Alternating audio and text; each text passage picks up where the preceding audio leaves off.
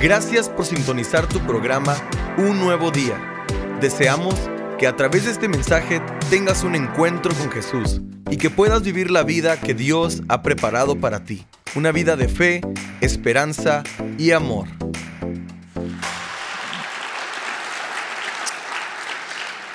Vaya conmigo al Evangelio de Juan, el capítulo número 4.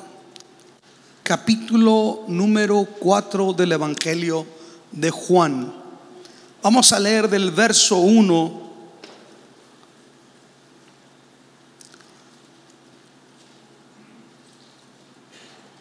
en adelante, por favor. Dice San Juan capítulo 4, versículo 1. Cuando pues el Señor entendió que los fariseos habían oído decir, Jesús hace y bautiza más discípulos que Juan. Aunque Jesús no bautizaba, sino sus discípulos, salió de Judea y se fue otra vez a Galilea y le era necesario pasar por Samaria. Vino pues a, una ciudad de Samaria llamada Sicar, junto a la heredad de Jacob, que Jacob vio a su hijo, perdón. Y estaba allí el pozo de Jacob. Entonces Jesús, cansado del camino, se sentó así junto al pozo. Era como la hora sexta. Y vino una mujer de Samaria a sacar agua y Jesús le dijo, dame de beber. ¿Qué le dijo Jesús? Pues sus discípulos habían ido a la ciudad a comprar de comer. La mujer samaritana le dijo, ¿cómo tú siendo judío me pides a mí de beber que soy mujer samaritana? Porque judíos y samaritanos no se tratan entre sí. Respondió Jesús y le dijo, si conocieras el don de Dios ¿Y quién es el que te dice, dame de beber? Tú le pedirías y él te daría agua viva. La mujer le dijo, Señor, no tienes con qué sacarla. Y el pozo es hondo. ¿De dónde pues tienes el agua viva? ¿Acaso tú eres mayor que nuestro padre Jacob, que nos dio este pozo del cual bebieron él, sus hijos y sus ganados? Respondió Jesús y le dijo, cualquiera que bebiere de esta agua volverá a tener sed. Mas el que bebiere del agua que yo le daré, no tendrá sed jamás, sino que el agua que yo le daré en él, que el agua que yo le daré, perdón, será en él una fuente de agua que salte para vida eterna. La mujer le dijo, Señor, dame de esa agua para que no tenga sed ni venga aquí a sacarla. Jesús le dijo, ve, llama a tu marido y ven acá. Respondió la mujer y dijo, no tengo marido. Jesús le dijo, bien has dicho, no tengo marido, porque cinco maridos has tenido y el que ahora tienes no es tu marido. Esto has dicho con verdad. Le dijo la mujer, Señor, me parece que tú eres profeta.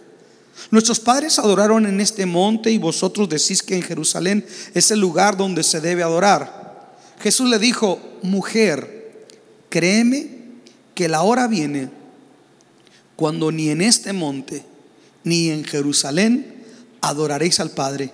Vosotros adoráis lo que no sabéis. Nosotros adoramos lo que sabemos porque la salvación viene de los judíos. Mas la hora viene y ahora, y ahora es cuando los verdaderos adoradores adoran al Padre en espíritu y en verdad. Porque también el Padre tales adoradores busca que le adoren. Dios es espíritu y los que le adoran en espíritu y en verdad es necesario que adoren. Le dijo la mujer, sé que ha de venir el Mesías, llamado el Cristo. Cuando Él venga, nos declarará todas las cosas. Jesús le dijo, yo soy el que habla contigo. Este pasaje del Evangelio de Juan nos deja ver ese encuentro y ese relato que ocurre que cuando yo veo ese pasaje y en este, en este mes que estamos celebrando el mes del amor y la amistad, hoy quiero hablar acerca de un amor atípico, un amor que no es común, un amor diferente, un amor atípico. El amor de Dios es un amor atípico, no es común. Por eso batallamos para entenderlo. Pero este pasaje nos deja ver cómo ama Dios, cuál es la actitud de Dios frente a nosotros. Y usa un diálogo donde hay aspectos culturales y hay aspectos de creencias religiosas para llevar a una persona a confrontarla con su necesidad principal. Veamos lo que ocurre aquí. Número uno, la Biblia dice que Jesús iba de Jerusalén, de Judea, hacia Samaria. Perdón, de, Judea a Galilea, perdón. Iba del, del centro de Israel, donde está Jerusalén, que viene siendo el sur prácticamente, hacia el norte, hacia la Galilea de los gentiles. Pero dice que en el camino, en la ruta trazada, le era necesario pasar por Samaria. La ruta de Jerusalén o de Judea a Galilea no incluía la ciudad de Samaria.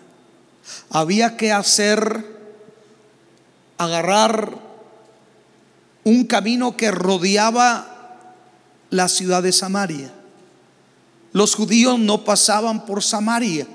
Aunque Samaria estaba en la ruta geográfica, ellos evadían, rodeaban esa ciudad, tomaban otro camino, porque no era común que los judíos quisiesen pasar por Samaria.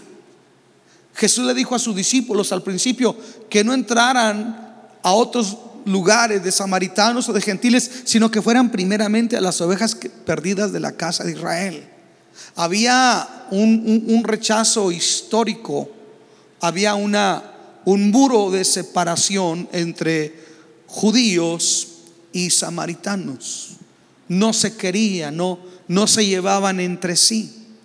Entonces, me llama la atención que Jesús, cuando Él decide tocar la vida de alguien, para Él no existe muro, para Él no existe idioma, para Él no existe barrera humana, no importa qué tan asentada esté, para Él no existe nada de eso. Cuando Él se propone tocar la vida de alguien, escuche, no hay impedimento humano que pueda impedir que Dios llegue a la vida de alguien. Dice, le era necesario pasar por Samaria. Había un camino más, más lejos, que implicaba tal vez uno o dos días de viaje. Pero Jesús dice, no importa no importa lo que vayan a decir, yo tengo que llegar a Samaria. Escuche, dice que a él, a él le era necesario pasar por Samaria. Hace un énfasis, aunque desde el punto de vista de ruta, desde el punto de vista estratégico, desde el punto de vista cultural, desde el punto de vista social. Él no tenía por qué llegar a Samaria, sin embargo, para él existía una necesidad. La necesidad era de él llegar, pasar por Samaria. Escuche esto. Esto me hace pensar a mí en algo que es muy importante. Samaria representa ese lugar que aparentemente no está en la agenda, incluso a veces hasta de la iglesia. Samaria es ese lugar que tal vez no hemos considerado, que hemos menospreciado o que hemos ignorado, pero Dios no lo ignora. Samaria representa ese lugar que tal vez nosotros no realizamos, que, que es algo importante para Dios. Sin embargo, Dios dice que Él le es necesario pasar por donde está ese tipo de gente. Escuche, le es necesario. Usted y yo tenemos que entender que más que a usted le fuera necesario estar aquí, a Dios le era necesario llegar a donde nosotros estábamos primero. La pregunta es, ¿yo necesidad para Dios? ¿Usted una necesidad para Dios? ¿Será que Dios me necesita? Desde el punto de vista teológico, Dios no me necesita. Tal vez un hombre necesita la amistad de un amigo, una pareja, familia, hijos, qué sé yo, para sentirse realizado. Dios no necesita nada de eso. Sin embargo, hay algo importante aquí donde dice que a Él le es necesario pasar por Samaria. Escuche esto. Dios no nos necesita a nosotros. Se lo digo con todo respeto. Dios no me necesita a mí y Dios no lo necesita a usted. Le repito con todo respeto. Nos vendieron una teología que decía, vamos a la iglesia para que Diosito se ponga contento. ¿Sí? Vamos a la iglesia para que Diosito se ponga contento. Le dijeron dos mentiras. Número uno, ni es Diosito. Y número dos, escuche, Él está contento, venga o no venga yo a Él. Él es Dios. Él está completo. Él está en una perfección absoluta. Sin embargo, me llama mucho aquí la atención, porque Dios dice que incluso ni siquiera necesita mi alabanza. Él tiene ángeles y arcángeles que le cantan y que le adoran. Sin embargo, cuando yo le alabo y cuando usted le alaba, Él se goza. Claman los justos y Jehová los oye. Bueno es alabarte, oh Jehová, y cantar salmos a tu nombre. Él no se beneficia de que yo le cante. Somos nosotros los beneficiados. Él no se beneficia de que yo venga a la iglesia. Soy yo Dice, bienaventurados los que habitan en tu casa, perpetuamente te alabarán. Mejor es un día en tu casa que mil fuera de ellos. Si alguien te vendió que tú eras indispensable para Dios, te dijo mal, Dios no te necesita. Sin embargo, aunque tú y yo somos los que necesitamos a Dios. Tú y yo necesitamos adorarlo, tú y yo necesitamos reconocerlo, tú y yo necesitamos honrarlo, aunque tú y yo somos los necesarios, perdón, los que necesitamos a Dios, Dios actúa como si nosotros fuéramos necesarios para Él. Le era necesario pasar por Samaria. Wow, tal vez usted dice, a mí me da eh, indiferencia, no me importa ir a la iglesia, escuchar un sermón, no me importa lo que Dios diga, déjame te digo, sin embargo, Dios te ama tanto que aunque tú y yo no realicemos nuestra condición, Dios nos ama tanto y de tal manera que para Dios es sumamente importante y Dios programa citas yo dije, Dios programa citas, Dios prepara lo que nosotros llamamos circunstancias de la casualidad. No hay casualidad. Si Él dice, me es necesario tener un encuentro contigo, yo quiero decirte una cosa. Qué bueno que alguien te invitó. Qué, bueno que algo ocurrió para que tú pudieses estar aquí. No es el cosmos, no son los astros. No, no, no, no, no. ¿Sabes qué es? Es que el Dios del cielo ha preparado todas las cosas porque hoy le es necesario platicar contigo. Hoy le es necesario escucharte a ti también. Le es necesario a Él que tú conozcas acerca de su plan de amor para tu vida. Dice que vino a una ciudad de Samaria llamada Sicar. Jesús llega junto a un pozo, está cansado, tiene sed y es mediodía. Quiere decir que Jesús se levantó como a eso de las 6 de la mañana comenzó a caminar. Estuvo orando antes, pero a las 6 de la mañana él comenzó a caminar. Ha caminado seis horas y se ha acercado a Samaria y llega a una ciudad llamada Sicar, cansado, el sol en el desierto, la fatiga, se acerca y se detiene, todo parece en circunstancias. Se sienta en el pozo y espera ahí. Él está ahí esperando, porque hay alguien que ha de venir. Cuando llega aquella mujer, aparece aquella mujer, aparece al mediodía. Imaginémonos esa mujer con su cántaro. Viene a sacar agua del pozo. Y cuando viene a sacar agua del pozo, ocurre algo que nos deja ver el corazón de Dios. Número uno, el corazón de Dios actúa como si nos necesitara, aunque Él no nos necesita. Número dos, Dios orquesta, prepara citas citas divinas, encuentros con el hombre. El corazón de Dios me deja también ver, número tres, que, que Él rompe, escuche, todo esquema cultural, todo concepto cultural o filosófico para llevar a cabo su plan. Dice que Él toma la iniciativa de hablar con aquella persona. Esto me encanta a mí. Él toma la iniciativa de hablar con una mujer. En el contexto que estamos leyendo esto, un rabino no hablaba con una mujer. Un rabino no hablaba con una mujer. Esa era la costumbre. Pero Jesús toma la iniciativa. Él es el gran rabino. Él es el gran maestro. Escuchen esto. Nosotros estamos aquí porque Él nos buscó. Él nos amó primero. Él tomó la iniciativa. Alguien diga amén. ¿Qué significas tú? ¿Qué significo yo para Dios? Que Él toma la iniciativa. Él extiende su mano.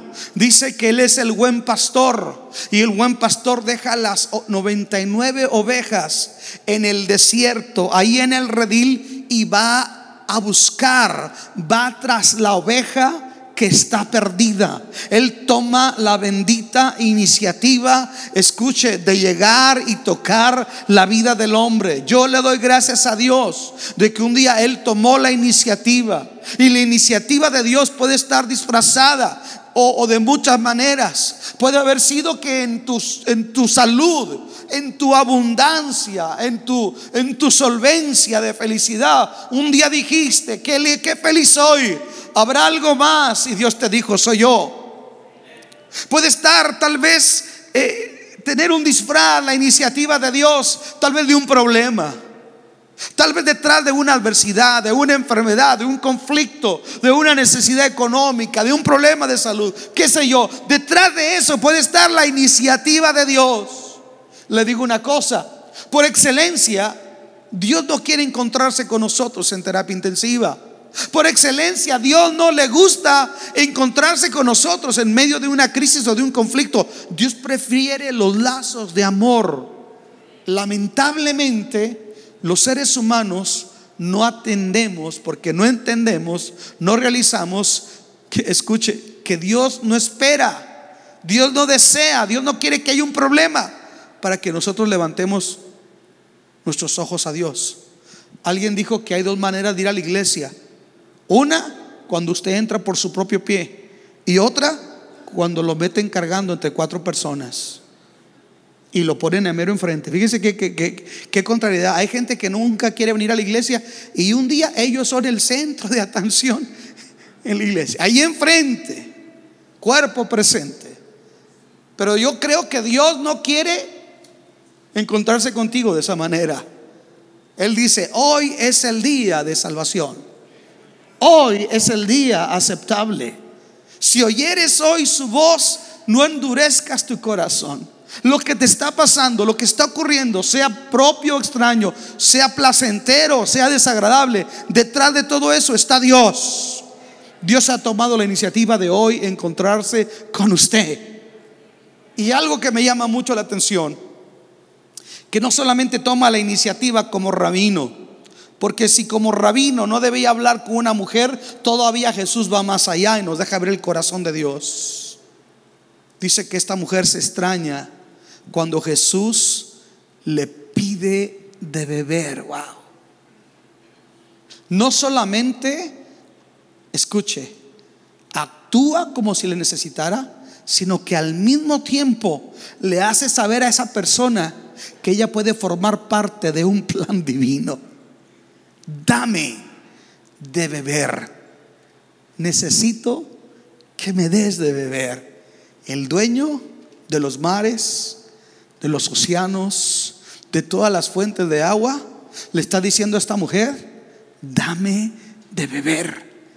El mismo que cuando va a la cruz y el flagelo de la crucifixión ha cobrado y ha hecho estragos en su cuerpo, vuelve a decir, tengo sed. Yo quiero hacer un alto aquí.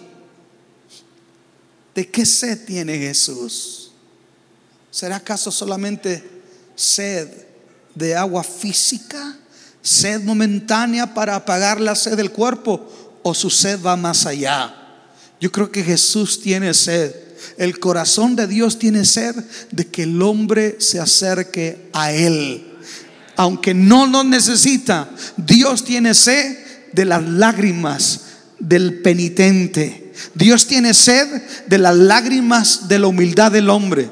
Dios tiene sed de las lágrimas del hombre que reconoce su condición y hace un lado las apariencias, hace un lado la soberbia, hace un lado el orgullo y le dice, Señor, aquí estoy, yo soy el que te necesito. Escuche, Jesús le dice, mujer, dame de beber. Y, y ahí Jesús quiebra una barrera cultural. Y la mujer se sorprende.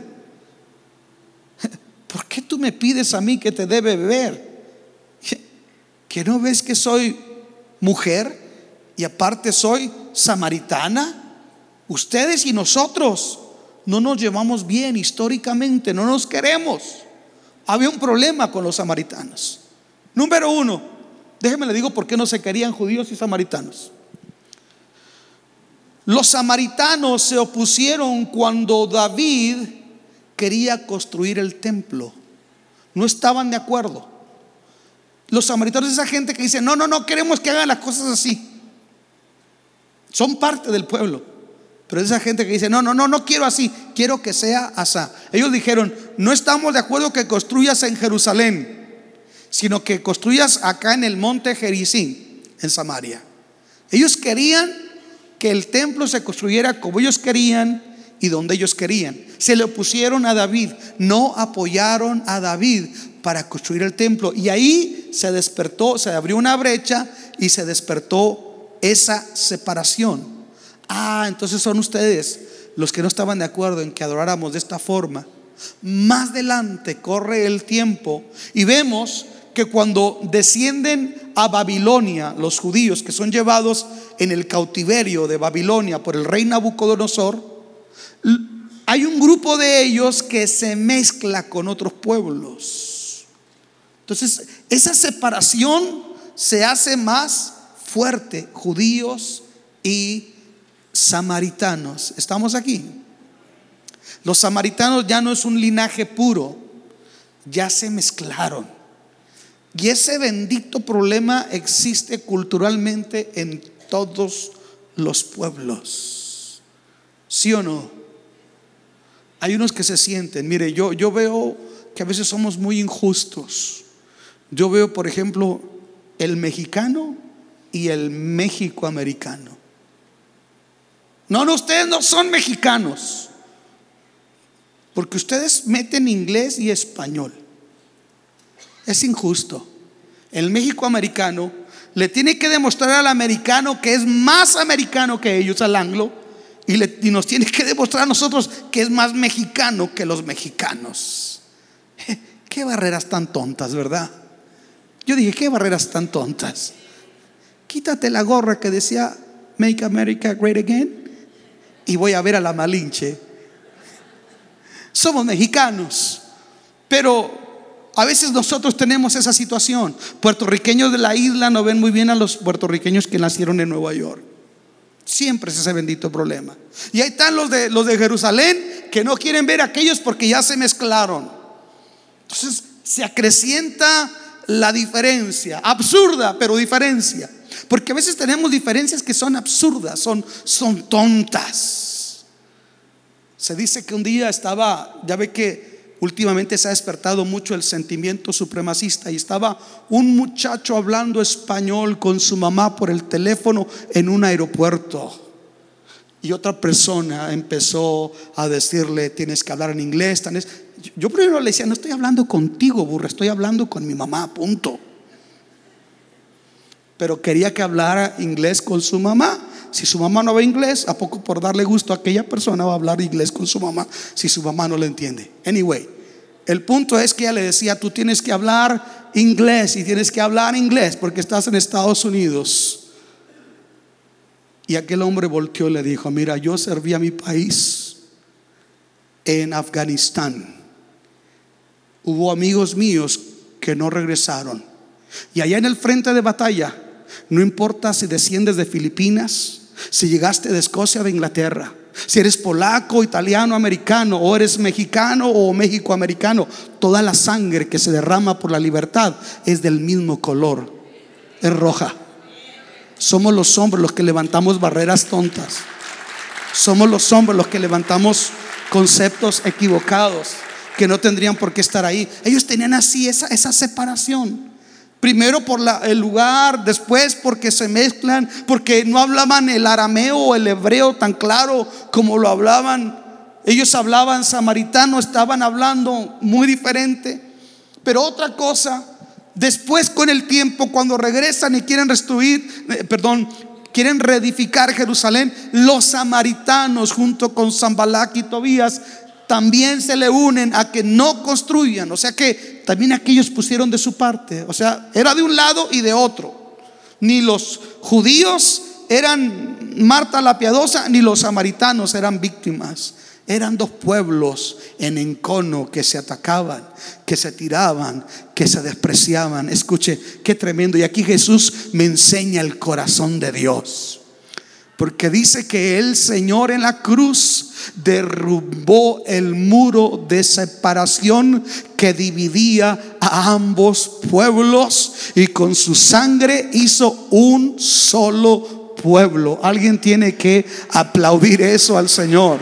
Él tumba muros de separación, dice Pablo a los colosenses. Él tumbó el muro de separación entre gentiles y judíos y de ambos pueblos hizo un solo pueblo. El corazón de Dios no considera superior a una raza que otra. El corazón de Dios no es alguien que se deleita en subajar a otra a otra raza o considerarla inferior. El corazón de Dios cada ser humano es importante, cada raza es importante. Lo mismo los egipcios con sus conocimientos astronómicos, los mayas, los incas, que los romanos, que los persas, que los griegos, que los chichimecas, que los de Cántico Nuevo.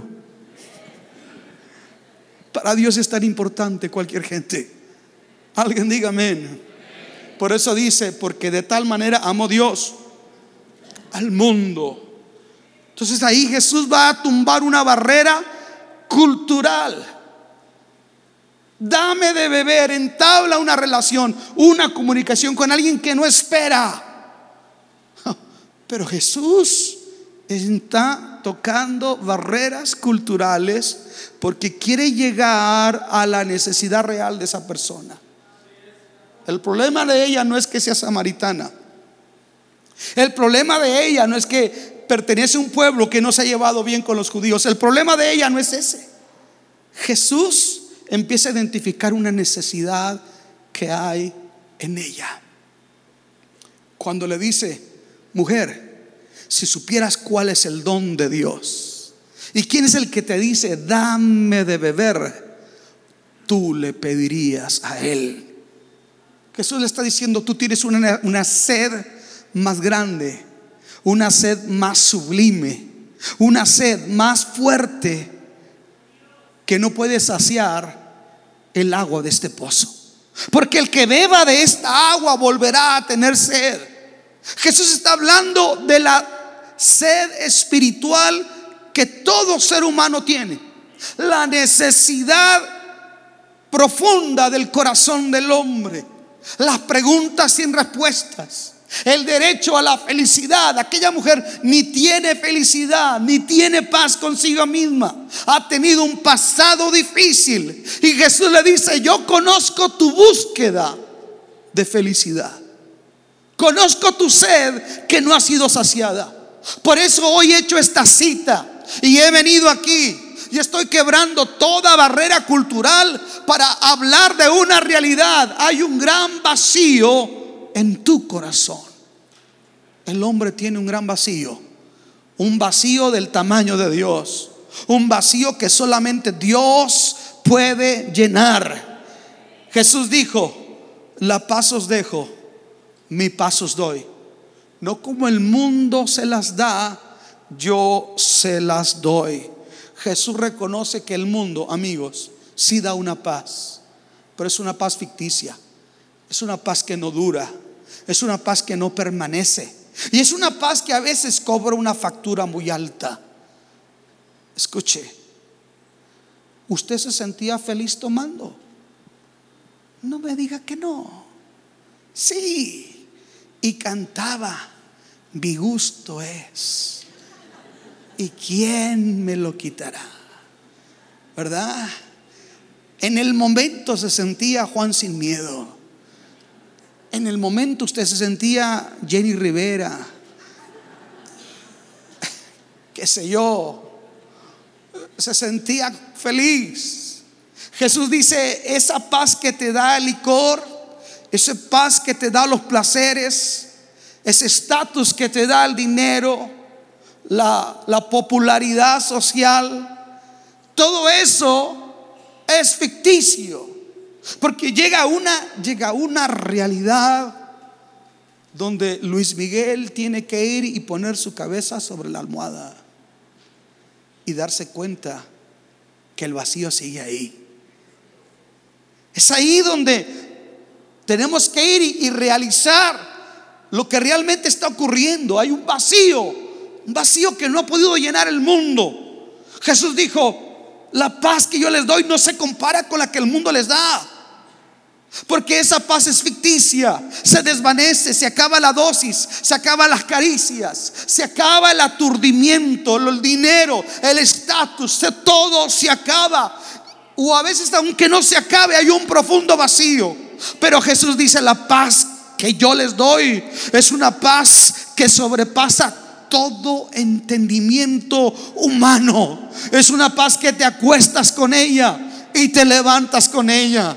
Es una paz que te hace estar tranquilo. Alguien diga amén. Es una paz que va más allá de tus situaciones. Es una paz que Cristo la compró con su sangre en la cruz del Calvario. Es una paz que no pueden comprar las cosas de este mundo. Porque con dinero compras una recámara, pero no compras sueño.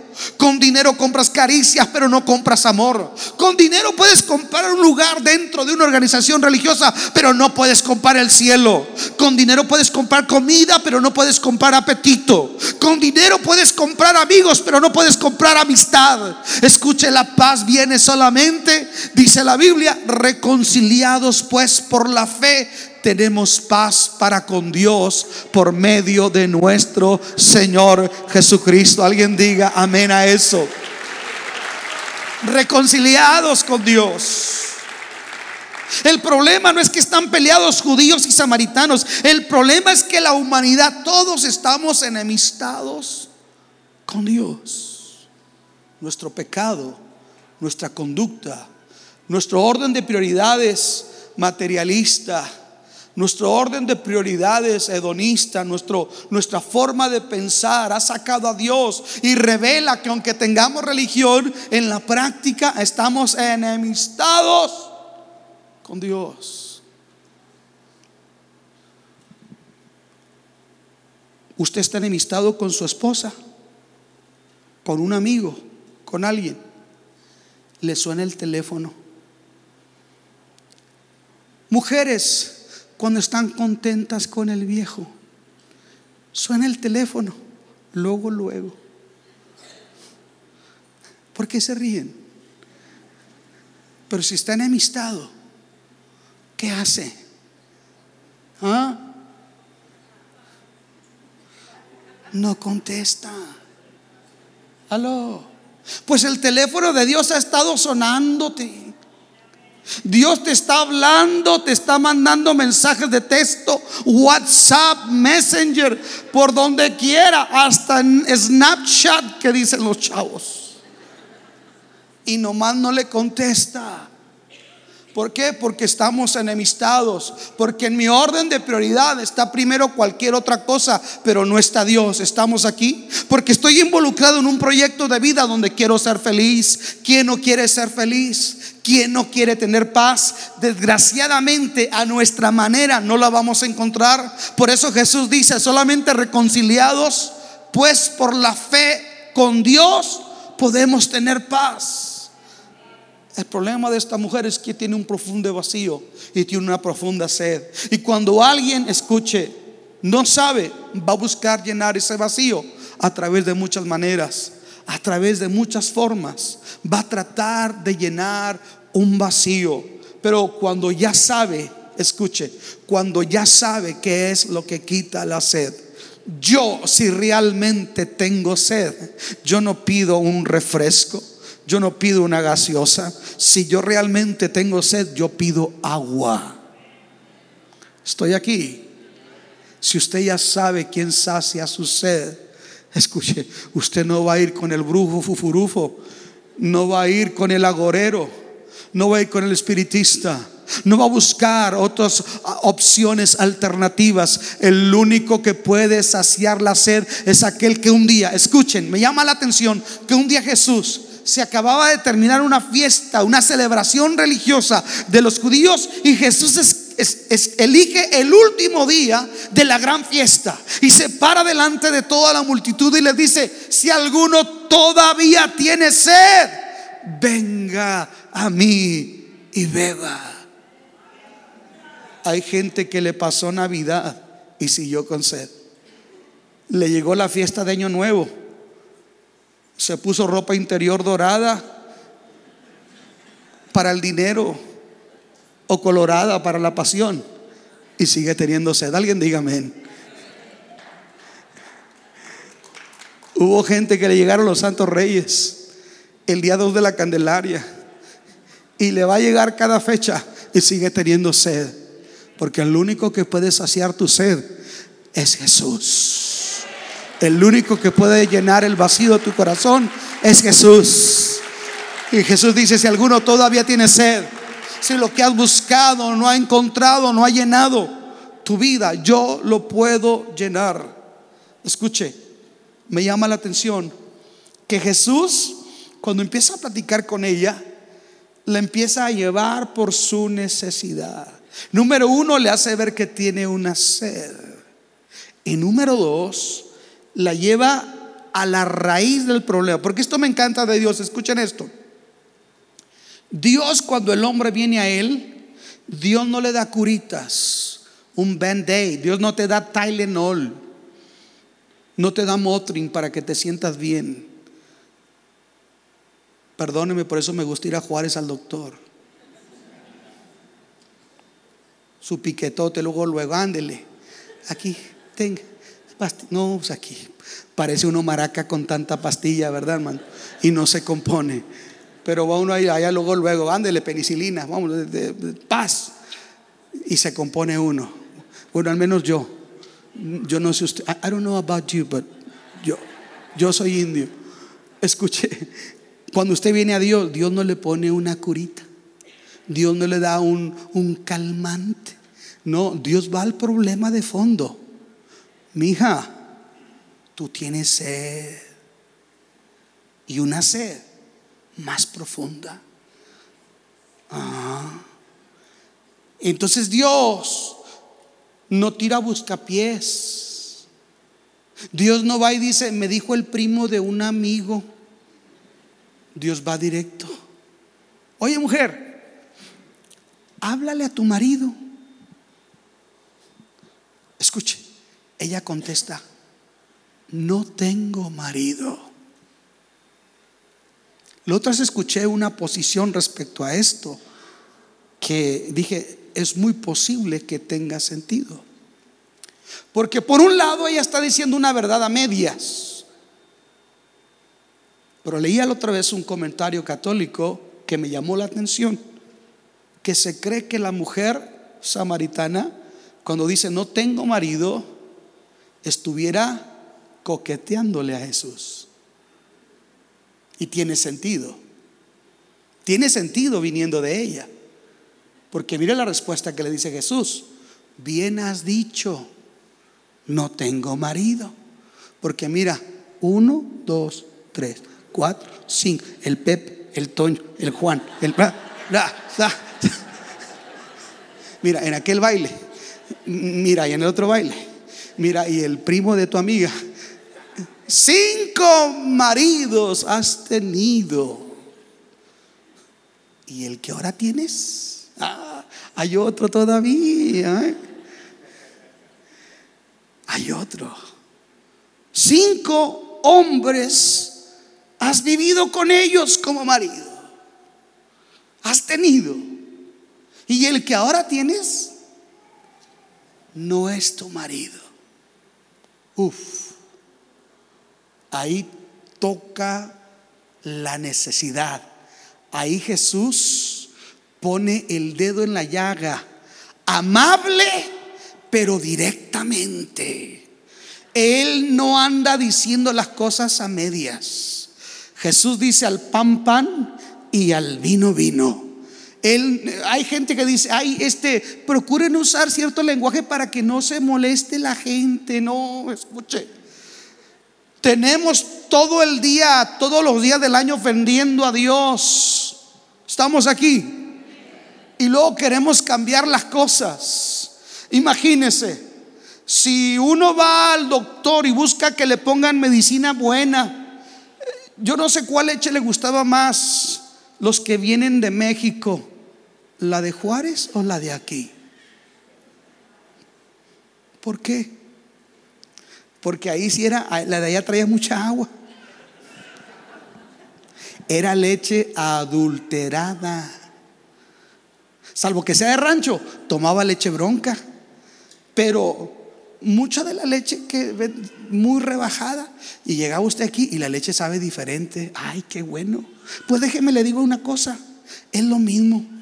La medicina que Dios nos da no la rebaja con agua. Alguien diga amén. Alguien me dijo una vez, oiga, usted predica muy duro, sin anestesia. Dame un barrote para anestesiarlo. Jesús dijo, conocerán la verdad. ¿Y la verdad qué? Os hará libres. Y la verdad no duele, incomoda. Y a nadie nos gusta que nos digan las verdades, dijo la viejita de rancho, a Naiden, a. Que nos digan las verdades. Mire así, ¡shas! Y ya empieza uno a tomar agua. Escuche, no es grato que nos digan la verdad. Cinco maridos has tenido y el que ahora tienes no es tu marido. La verdad de Dios, la verdad de Dios es clara, es cruda, pero no se rebaja. Porque la verdad es la que nos hace libres. Y a veces lo que necesitamos escuchar es la verdad. Yo dije, tenemos que escuchar la verdad. Porque hoy usted escucha el horóscopo y le dicen, dentro de ti hay un campeón. ¿Sí? Hay un campeón. Decreta que este día tu número de la suerte, 4, 5, 6, bla, bla, bla, bla, bla, y ahí sale la gente toda creída. Pero nunca he mirado a un psíquico que le diga, oiga, Señor, ya no ande adulterando. Nunca hay un psíquico que diga, oiga, ya deje de maltratar a su esposa. Oiga, ya llegue temprano a su trabajo. Oiga, no robe al IRS a su nombre.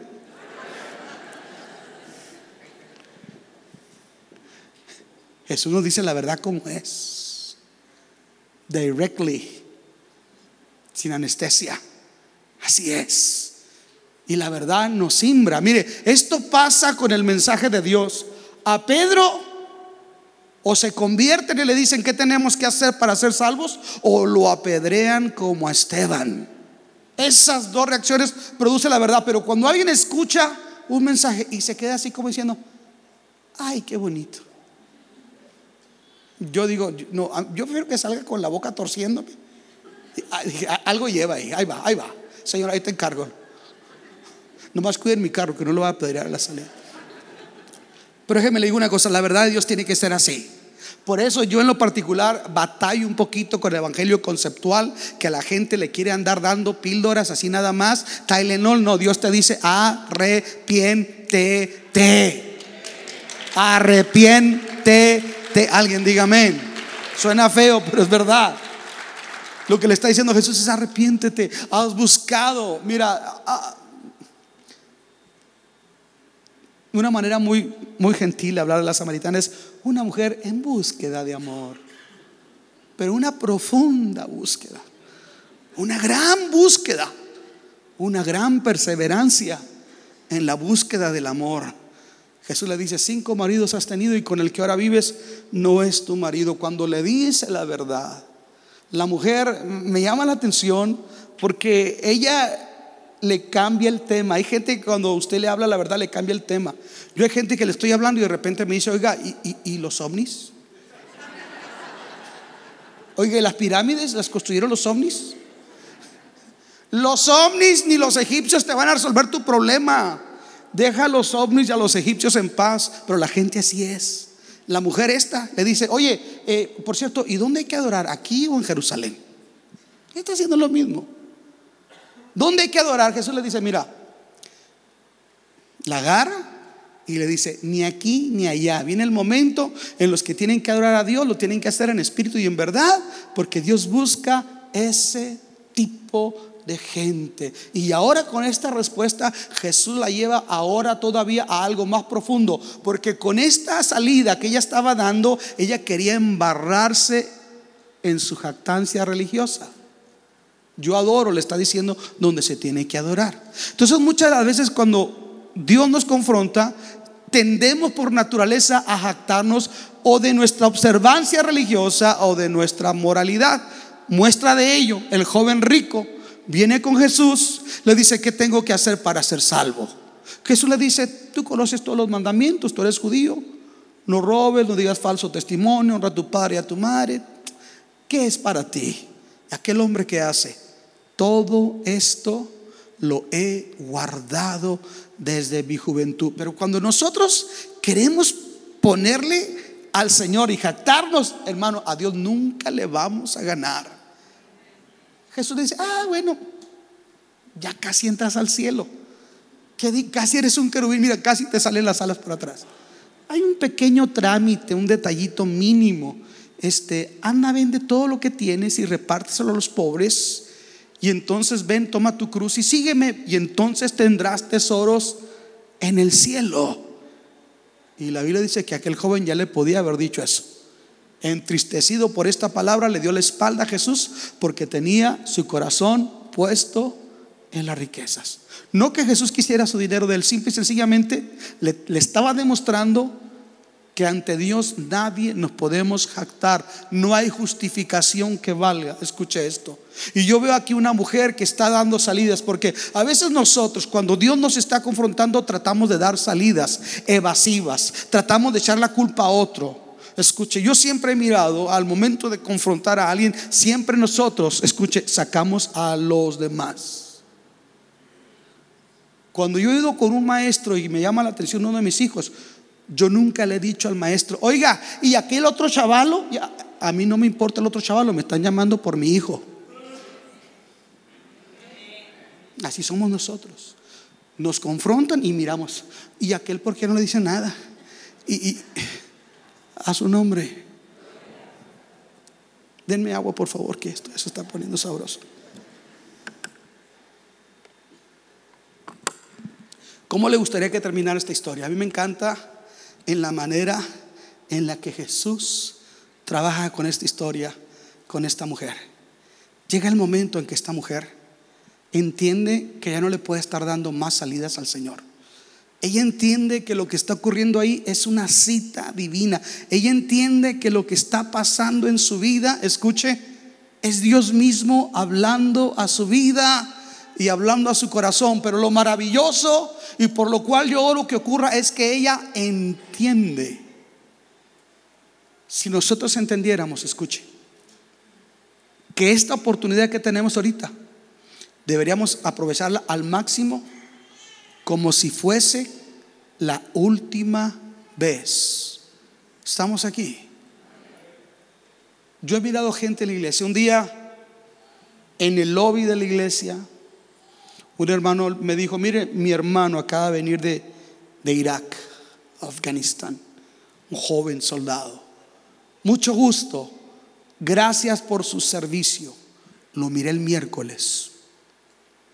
Sábado en la mañana a primera hora me llaman, pastor, mi hermano, que no murió en Afganistán, en Irak, acaba de perder la vida aquí en un accidente de tráfico. Venía tomado, se estrelló. El miércoles, ese mismo joven estuvo en la iglesia, escuchó un mensaje de Dios, tuvo toda la oportunidad, pero no entendió que era una gran oportunidad de arreglar sus cuentas con Dios.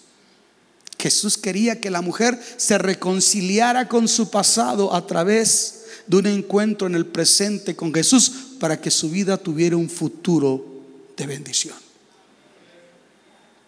A veces actuamos como si la próxima venida a la iglesia la tuviéramos asegurada. Nadie tenemos asegurada el próxima venida a la iglesia. Escuchen esto. Ahí le va para ustedes los domingueros. Sí, para ustedes. La mayoría de los que me escuchan el día de hoy. Va a llegar el día que esté en terapia intensiva. Y va a querer haber venido un miércoles a la oración. Aló. Va a llegar un momento en la vida donde va a decir, ¿cómo no valoré? ¿Cómo no realicé? ¿Cómo no entendí lo que era principal en la vida?